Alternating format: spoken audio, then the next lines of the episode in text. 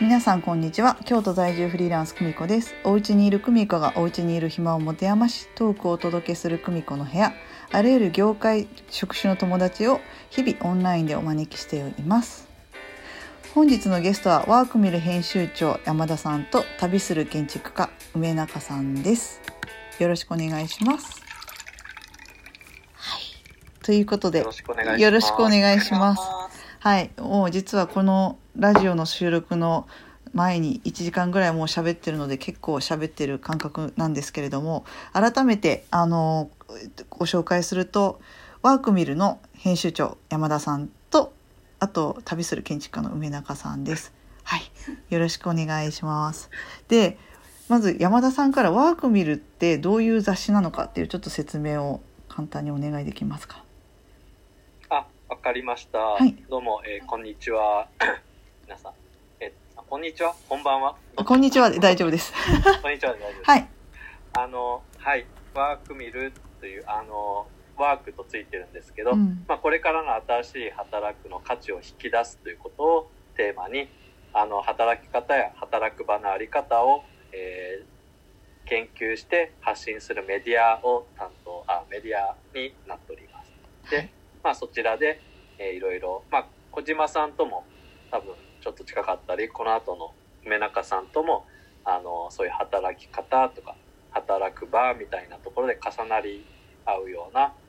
関係でお付き合いさせていただいて、今日ちょっとお話しさせていただきます。よはい。ろしくお願いします。よろしくお願いします。はい。と梅中さん、どんな感じのお仕事をされているんでしょえっ、と一応サラリーマンで建築家として日経設計という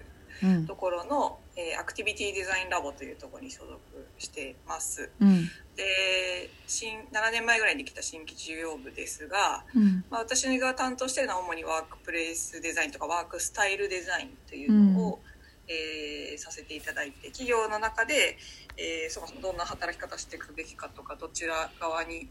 えービジョンを持ってえー進んでいくかっていうところから、えー働く空間とか場とかに落とすデザインと主に建築とか空間とかを作っていくというようなお仕事をさせていただいてます。はい。ということで、お二人をご自宅から結んで、はい、お送りしてるんですけど、働き方変わりましたか？今回のコロナ、新型コロナウイルスの、まあ、騒動って言ったらあれなんですけど、影響で、山田さんから。あ、はい。そうですね。もうこれ多分皆さん、特に首都圏にいる方は変わっ、もう強制的に変わったんじゃないんですかね。やっぱり3密を避けるために、うん。あの、まあオフィスに基本行かない、うん、働くっていうのはまあ家で自宅でをする。うん。まあ今まで働いてない場所、住む場所っていうところで、うんまあいきなりこう働くっていうところで、まあまず場が変わったと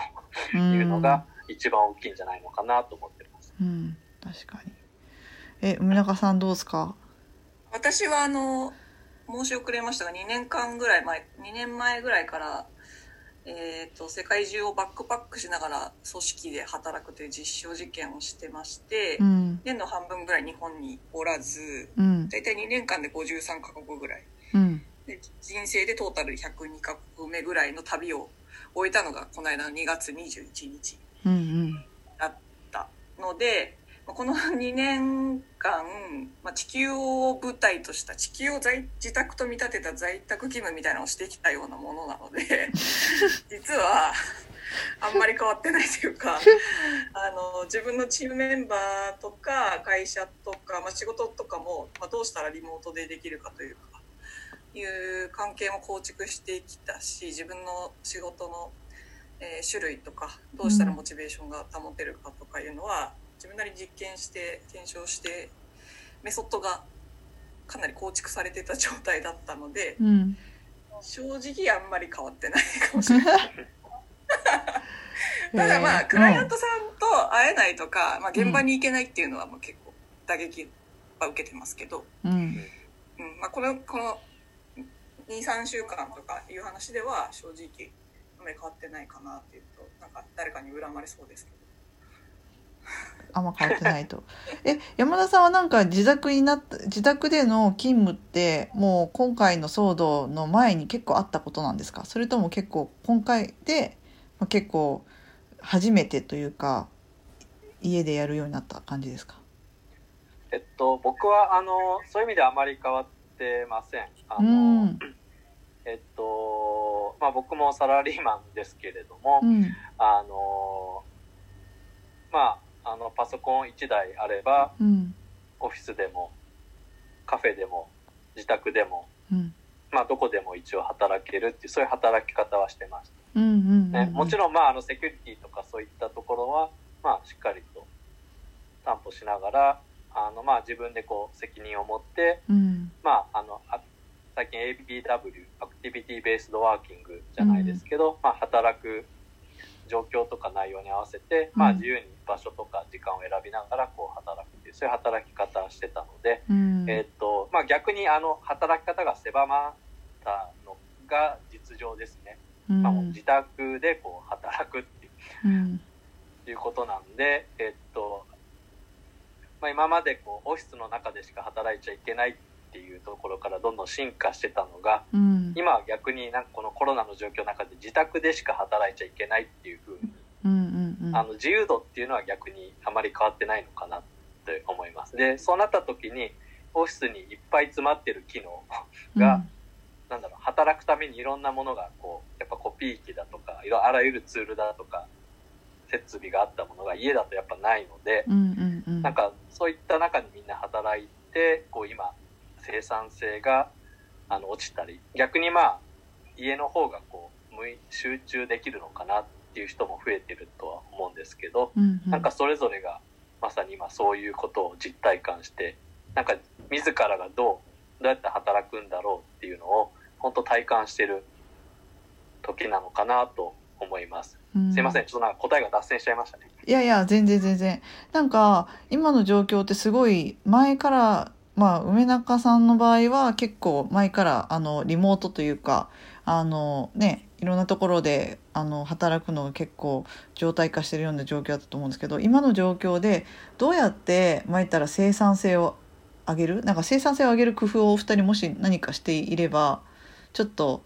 tips を一つでも二つでもちょっと教えていただきたいなと思うんですけど。私からでいいですか、はいやっぱその私は自分の働く中でのワークワークを6分類あ、まあ、ワークとライフ6分類していてうん。これをお二人にも多分散々話してるんですけど、うん。あのクリエイティブワークか LT ワークかうん。っていう軸があってその中でグループワークかソロワークかライフなのかみたいなのをなんかわ分けていてでどこにいて何をしてるかっていうのをずっと2年間以上あのライフログとかあとは主にバイタルデータとか環境データとかを取りながらうんやってるんですけど自分の場合は、えー、とルーティンワークをできるだけゼロに近づけてクリエイティブワークの時間を確保するっていうことが正義なので圧倒的に。うんなので、えー、とどうやってルーティンワークを下げるかという工夫なんかマイナスをゼロにするっていう工夫から始めてたって感じですね。うんなんで、えー、と自分の中のそのでもどうしてもルーティンワークしなきゃいけないあのサラリーマンなんでうん。残業申請したりとか交通費精算したりとか、うん。なんか ねあのジョブシステム作ったりとか契約書作ったりとかしなきゃいけないんですけど。うん。まあそういうのをいかにこうひ一日とかその短時間っていうかギュッと凝縮してそれ以外の時間をクリエイティブな時間にとあーつぎ込めるかという意識をしていた。だからまず自分の中の、えー、とワークを、え分類して、えーよりクリエイティブな時間を避けるように避けるように、えー丁寧に自分のまず1日の中から分類して次に1週間でこううまく分類してとか。でその後に1ヶ月とか単位で、えー、と自分の行動を、えー前もって予測を立てていいたいってでマックス2ヶ月とかを海外に行って、なんとか国内の仕事が回せるようにまでは2年間でできるようになったって感じです。ね。なるほど。時間割を作って自分でそれに当てはめてっていく？そうですね。だからまあそのまず一番最初に自分の中ではクリエイティブな時間、クリエイティブワークに割く時間をうん。あの確保すべきだっていううん。仮説というか定義みたいなのをうん。けるつけられたらいいいいんじゃないかなというふうに思いますね、最初の一歩目として。なるほど。山田さんはどうでしょいやーすごいもうすごい答えが返ってきたんで何考えましょうかね。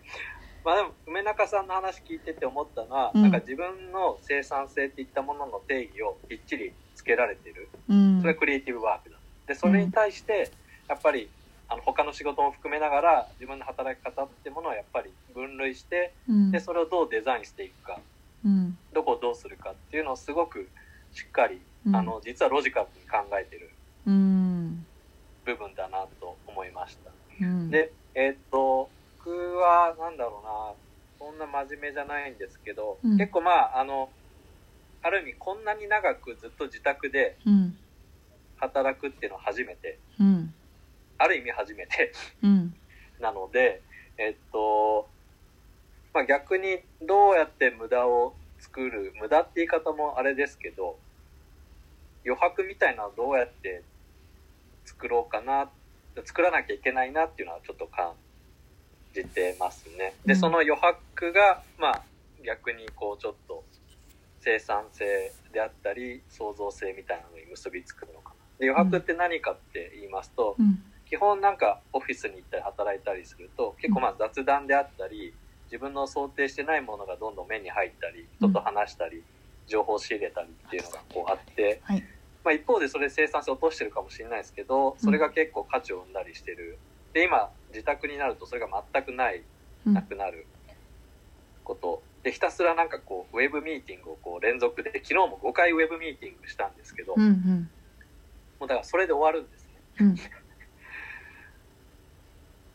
なんかそうじゃない部分で例えばこ